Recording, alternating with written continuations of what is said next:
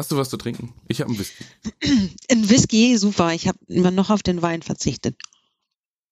Meinst du, man, man fängt dann an zu lallen? Also ja, oder erzählt irgendwelche Sachen, die man dann später bereut oder so. Aber da es nicht live ist, wäre das ja völlig ungefährlich.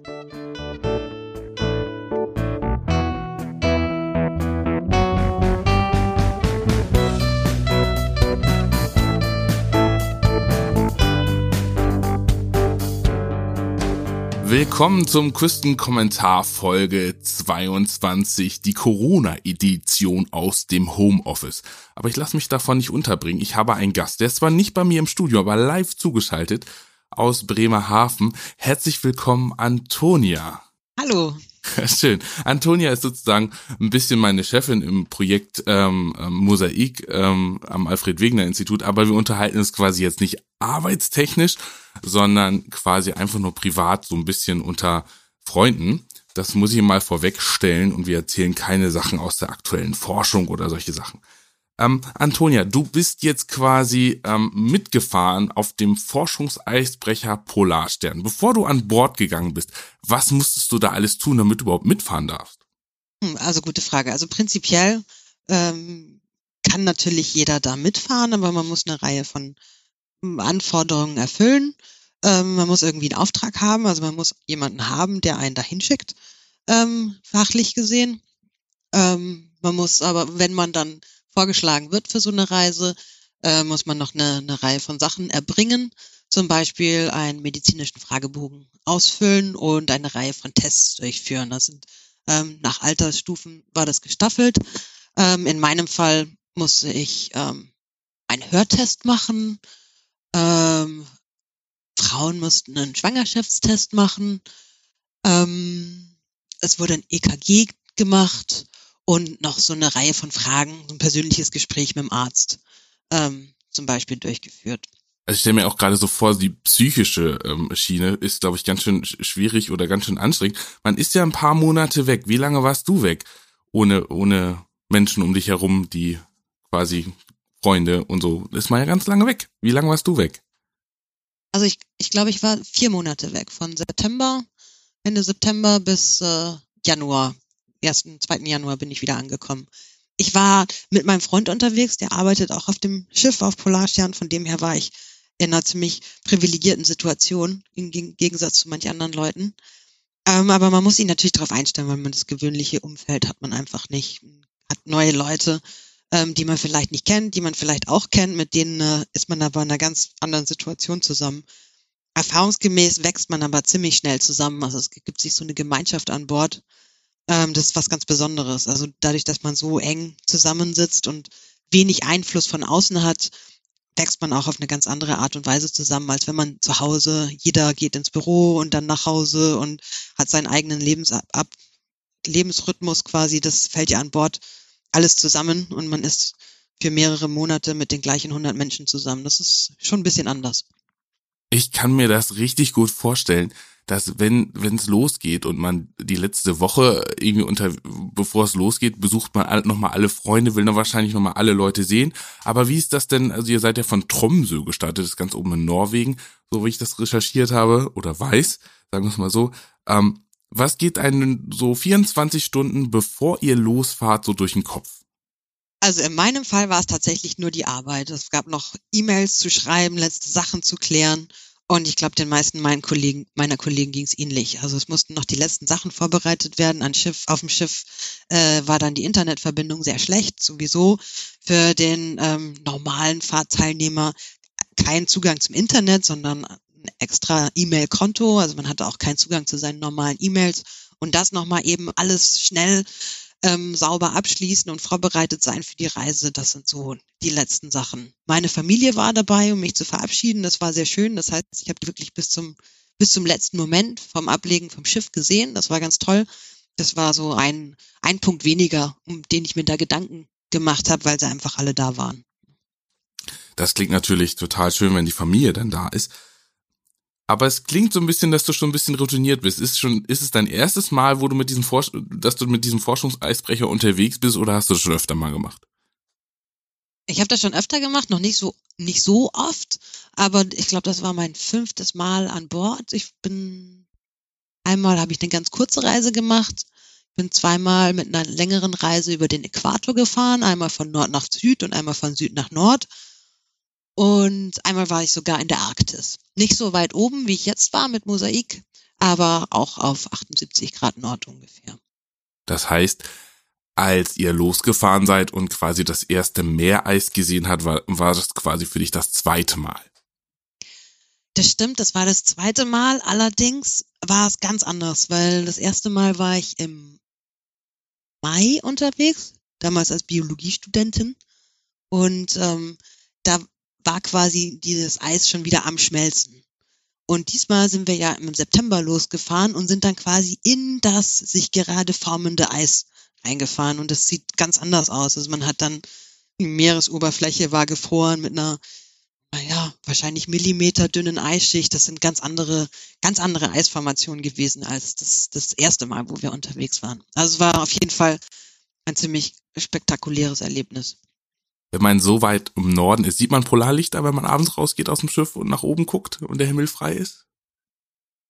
Also es war sehr schwierig. Wir waren ja wirklich sehr weit nördlich. So weit nördlich kann man Polarlichter nur noch schlecht sehen. Ähm, wir hatten aber wohl zweimal Polarlichter. Einmal habe ich sie auch ein bisschen erkennen können ähm, von Polarstern aus. Allerdings ähm, war die Umgebung um Polarstern ja ziemlich stark beleuchtet. Die hatten Eisscheinwerfer ähm, äh, an, damit man quasi die, die Umgebung und die Scholle sieht und auch nach Eisbären zum Beispiel scannen kann.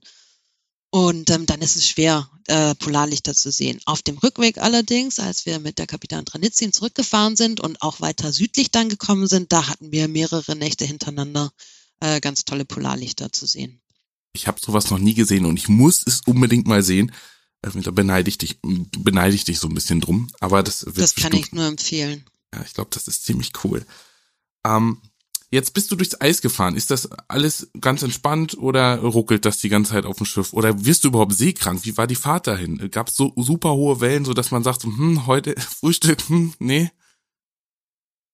Also ich glaube, ich bin da ziemlich resistent. Es gibt andere Leute, die sind seekrank, da merke ich noch gar nichts. Ich werde nur so ein bisschen müde und äh, mehrere Tage lang ist es so ein bisschen anstrengend. Ich kann mich nicht an große Wellen erinnern, als wir rausgefahren sind. Ich glaube, da war auf jeden Fall Seegang aber nicht so, dass ich mich äh, irgendwie festhalten musste oder so. Also hast du schon ähm, diesen Seemannsgang? das muss jemand anders beurteilen. Ich hoffe nicht. ich ich finde das immer super witzig, wenn man wenn man das auf dem Schiff sieht, wo wo, wo ähm, quasi der Oberkörper das quasi immer so auspendelt und ähm, quasi die Leute quasi immer in Bewegung sind. Das sieht super witzig aus. Ich glaube, dass wenn man das drauf hat, ich glaube, dann dann dann ist man fit.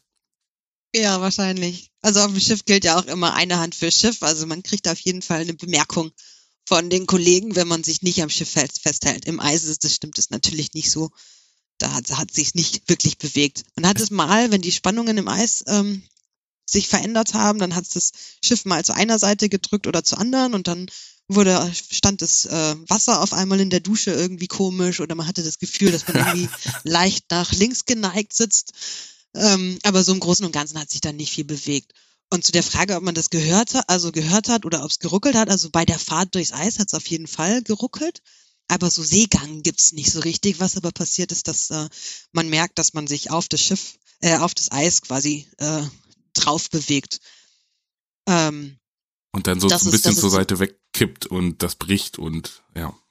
Genau, genau. Oder beim, beim Rammen, äh, dass man vor und zurückfährt, das, das war auch ähm, ziemlich spannend. Und im Eis selber, als wir dann standen, ähm, hört man das schon. Also es knackt und es quietscht und ähm, also man, man haben das, wir haben das sogar teilweise gesehen, dass sich das aufgetürmt hat, das Eis, wenn sich das äh, ineinander verschiebt und die Geräusche im, im Schiff, wenn das Eis an der, an der Schiffkante ähm, entlang scheuert, das war schon ziemlich beeindruckend. Also mal lauter, mal leiser. Wahnsinn. Habt ihr auch Tiere gesehen? Also, was gibt's denn da für Tiere? Ich glaube, Eisbären wohnen da. Habt ihr welche gesehen? Ja, wir haben Eisbären gesehen. Wir haben, ähm, wir haben eine Eisbärenmama mit ihrem Kleinen gesehen. Das war total süß. Die machen auch Geräusche, die Kleinen. Die ähm, brummen so richtig wie so kleine Bären, wie man sich das vorstellt. Und dann hatten wir sogar eine Eisbärenmama mit zwei Kleinen, die das Schiff umrundet hat. Und dann noch einmal einen älteren und einmal einen jüngeren Eisbären. quasi sehr, sehr neugierig dann sozusagen. Ja, die sind sehr neugierig. Das ist, äh, das ist wirklich, naja, es ist, äh, wenn sie nicht so gefährlich sind, wären, würde man sagen, das ist wirklich süß, wie die da äh, die Gegend erkunden. Ich glaube, das sind, die fressen gerne Robben, ne? Also die mögen gerne rohes Fleisch. Also da würde ich, glaube ich, auch nicht aufs Eis gehen.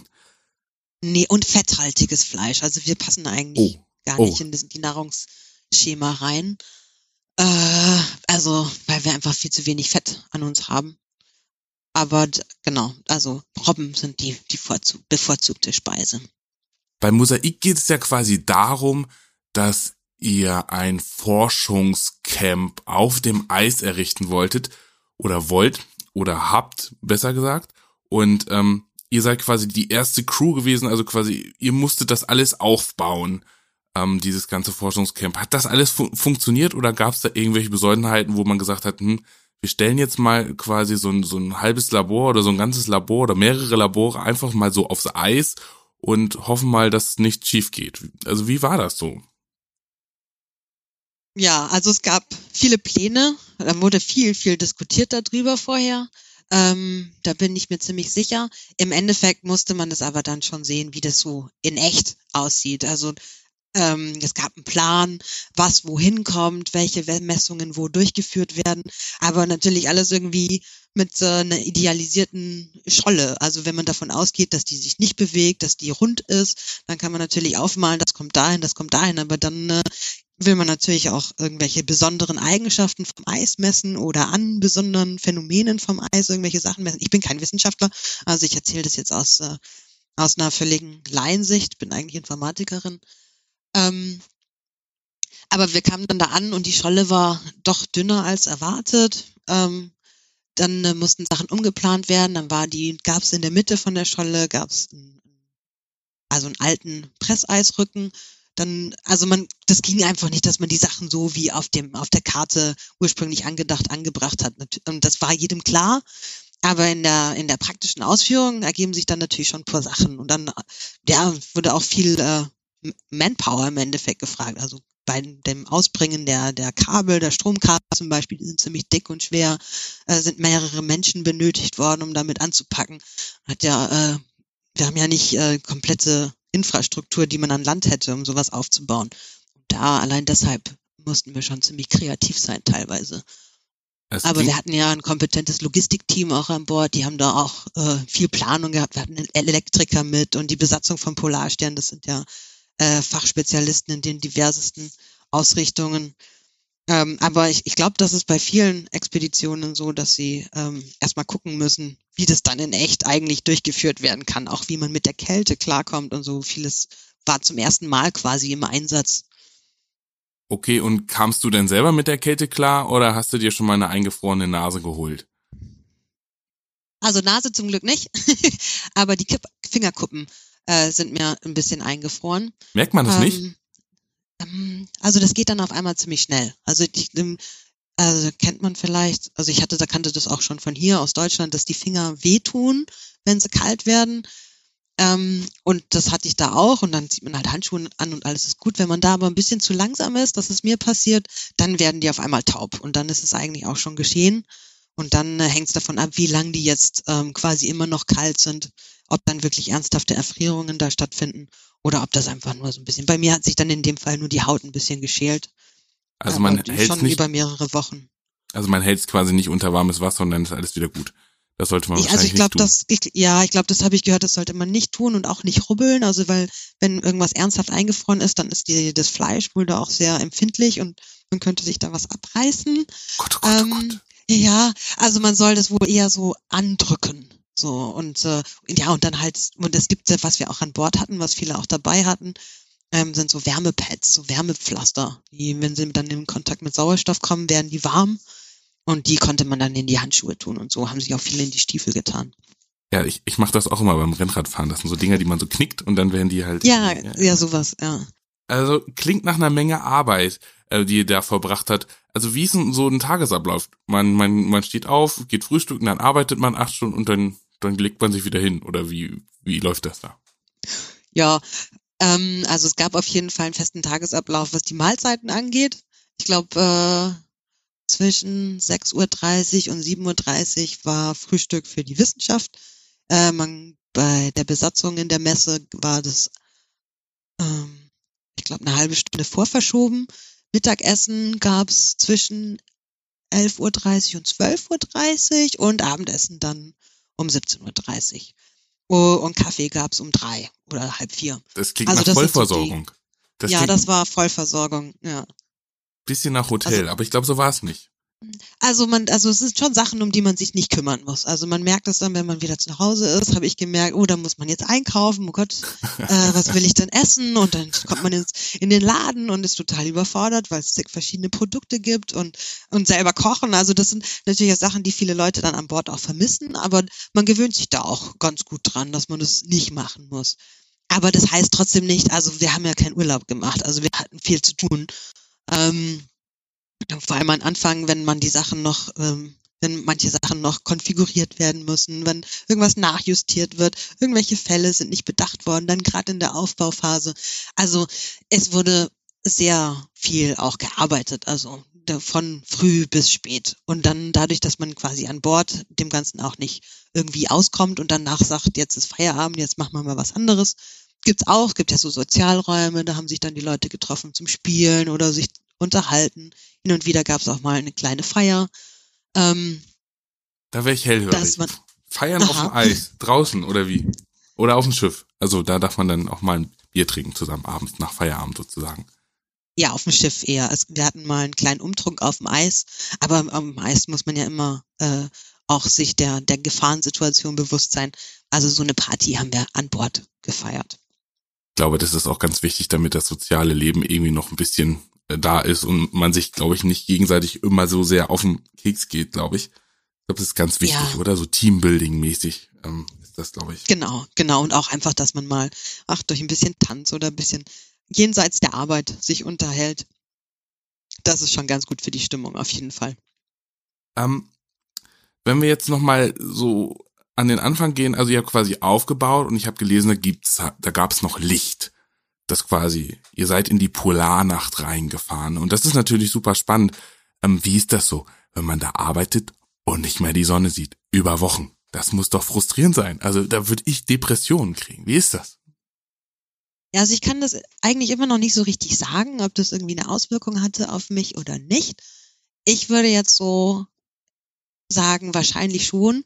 Ich habe es aber nicht wirklich bewusst wahrgenommen. Einfach, dass man sich manche Sachen vielleicht mehr zu Herzen nimmt. Wo ich es auf jeden Fall gemerkt habe, ist, dass ich sehr müde war. Also das Aufstehen in der Früh, da bin ich sowieso kein Experte für. Aber das fiel mir noch schwerer. Aber das geht durch ein, dadurch, dass man eigentlich so ein, schon einen, einen Rhythmus hat, ähm, kriegt man das eigentlich schnell. Man steht halt dann auf, das ist ganz klar. Und zu einer gewissen Uhrzeit musst du gefrühstückt haben, musst du auch im, quasi deine Arbeiten erledigen, weil sonst Leute auf dich warten. Also das regelt sich dann schon von alleine. Aber das Gefühl, das wir hatten, oder das ich hatte, als dann, es wurde ja immer dunkler und dann gab es nur noch Dämmerung und dann, ich glaube, das war, da waren ein paar Tage, war auch sehr schlechtes Wetter und danach wurde es einfach nicht mehr hell. Also so gar nicht. Also nicht mal irgendwie Dämmerung. Das war schon so, oh, jetzt ist äh, vorbei. dann wussten wir ja auch, wir bleiben dann noch eine Zeit lang. Und äh, es wird auch in der Zeit nicht mehr hell werden. Also das war schon eine Umstellung. Aber nach ein paar Tagen, wenn man sich da, ich würde mal sagen, nach einer Woche oder zehn Tagen oder so, hatte ich mich eigentlich damit arrangiert, dass es jetzt nicht mehr hell werden würde und dann auch nicht mehr wirklich darüber nachgedacht, dass ich jetzt jeden Tag gesagt habe, oh, wo ist die Sonne, ah, schade, sondern das war dann einfach normal. Aber was dann nicht normal war, als wir auf dem Rückweg dann zum ersten Mal wieder Tageslicht gesehen haben. Das, das ist ein Hammer, oder? Spektakulär. Ja, ja, also das war so ein Morgenrot. Ich kann mich noch erinnern, es war wirklich nicht hell, aber auf jeden Fall mehr Tageslicht, als wir bisher die ganzen Monate gesehen hatten. Also es war schon, also ziemlich geht, eindrucksvoll. Geht einem das Herz auf. Ach, ja, schön. Ja. Ähm, ähm, wenn ihr so auf dem Eis seid, ähm, ähm, gibt's da nicht auch Eisbären? Werdet ihr da irgendwie bewacht? Beschützt, weil ich glaube, das ist ja richtig, richtig dunkel. Also ich glaube, man, wenn man, ich glaube, es ist richtig dunkel. Also so wie bei uns, wenn es dunkel ist, ist es, glaube ich, da ist richtig schwarz, oder? Wie ist das da? Naja, nicht ganz. Also zum einen um Schiff rum, die hatten ja Eisscheinwerfer, ähm, die die Scholle erleuchten, damit man in der in der äh, näheren Umgebung vom Schiff auch ähm, äh, gut arbeiten kann. Also da war es nicht ganz dunkel. Wenn man weiter weggekommen ist vom Schiff, dann gab es natürlich Ecken, die nicht mehr ausgeleuchtet waren. Auch für die Wissen, für manche Wissenschaften wirklich vom Vorteil, dass da kein Licht eben hinkommt. Ähm, da war es dann ziemlich dunkel, da wurden dann Kopflampen benutzt. Auch so wurden Kopflampen benutzt. Kann ja auch sein, dass durch einen Schneesturm oder so oder äh, auch so sind auch nicht alle Ecken ausgeleuchtet, also war nicht taghell. Ähm, aber die, man ist nicht zu unterschätzen, das Eis ist ja weiß und wenn du dann Vollmond hast oder ähm, Sternenlicht, das erhält das Ganze. Also es ist nicht so, dass man die Hand vor Augen nicht sieht, sondern es hängt dann wirklich von, von Wetterbedingungen noch an, ab und Mondverhältnissen und so weiter. Ähm, ja. Aber der Sternenhimmel muss doch beeindruckend gewesen sein, oder? Ja, das war ziemlich toll. Also wenn man, wenn man äh, in den Genuss gekommen ist, da ein bisschen weiter weg zum, vom Schiff zu gehen, äh, wo man nicht eben diesem künstlichen Licht ausgesetzt war, da war, das war toll. Also. Ich glaube, es gibt kaum äh, andere Orte auf der Welt, wo man so einen tollen, vielleicht noch in der Antarktis oder auf irgendwelchen einsamen Bergen in der Wüste. Aber ich glaube, das muss schon richtig, richtig, gerade wenn es so also klar ist, also eine, ich glaube, geringe Luftfeuchtigkeit ist das richtige Wort, hatte, dann, dann muss es, glaube ich, beeindruckend sein. Also das, ähm, ah, will ich auch mal irgendwann sehen. muss ich, muss ich mal machen. Ähm, was für, also man kann ja nicht den ganzen Tag arbeiten und dann sitzt man mal mit ein paar Kollegen zusammen. Was kann man noch in der Freizeit auf diesem Schiff tun? Kann man da irgendwas Tolles tun, damit einem nicht so langweilig wird oder so? Also wenn man mal ein bisschen Zeit hat, was kann man da machen? Also es gibt, äh, auf Polarstern gibt es den sogenannten roten Salon. Es gibt auch einen blauen Salon und das sind so äh, Räume, in denen man sich treffen kann. Ähm, da eine, der blaue Salon wird auch für offizielle Anlässe auch benutzt. Ähm, und der rote Salon ist dann äh, ein bisschen legerer noch, aber in beiden ähm, haben sich die Leute getroffen ähm, zum Spielen. Ähm, ich hatte mit ein paar Kolleginnen, haben wir so eine kleine Band aufgemacht und haben Band? dann uns abends, get ja, Band ist übertrieben, aber wir haben dann abends zusammen ein paar Lieder gespielt. Die hatten wir für Weihnachten dann auch vorbereitet, damit die Leute mitsingen konnten. Oh, das heißt, ähm, ihr habt Weihnachten auf dem Schiff verbracht? Ja, nicht auf Polarstern, aber auf, äh, auf der Kapitan Tranditzin, dann auf der Rückfahrt. Dann hattet ihr ein paar Instrumente mit und habt Weihnachtsmucke gemacht. Genau, ich hatte eine Gitarre, äh, eine Freundin hatte eine Ukulele, die andere hatte ein ähm, Akkordeon, dann war noch einer mit einer Mundharmonika dabei. Auf Polarstern selber ist noch ähm, eine Orgel. Also man kann so ein bisschen Musik machen auf jeden Fall. Ja, mega. Also das, das, ähm, ich glaube, das ist total schön gewesen, oder? Also gerade wenn man ja. Weihnachten nicht unter, wenn man dann noch Weihnachten unterwegs ist, eigentlich bei seiner Familie sein möchte. Ja, ja. Habt ihr denn Silvester wenigstens hier verbracht? Nein, da waren wir auch an Bord von der, von dem, von dem russischen Eisbrecher. Ähm, ja, das haben wir auch ganz gut gefeiert. Also. Ist es denn auf dem russischen Eisbrecher schöner oder auf Polarstern? Also der russische Eisbrecher war auf jeden Fall mein Erlebnis wert. Das war eine ganz andere Welt, eine ganz andere ähm, Art und Weise. Also wir kannten, äh, das war eine, eine russische Crew mit, also viele haben äh, kein Englisch gesprochen, das heißt, wir konnten uns nicht ganz gut mit denen verständigen, aber es war auf jeden Fall sehr herzlich ähm, und äh, ein Erlebnis wert. Also es war einfach ganz anders. Nachdem man Polarstern kannte, war es ein ganz anderes Schiff und also war schon spannend ja, jetzt bist du quasi schon ein bisschen wieder hier und ich weiß, dass du bald wieder fahren wirst. Ähm, freust du dich schon drauf? Ja, auf jeden Fall. Also ich habe ja alles verlassen, als es noch dunkel war. Ähm, jetzt äh, ist es dann schon hell ähm, und ich bin ganz gespannt, wie das aussieht, wenn es hell ist. Was packst du diesmal in deinen Koffer, was du letztes Mal nicht mitgenommen hast?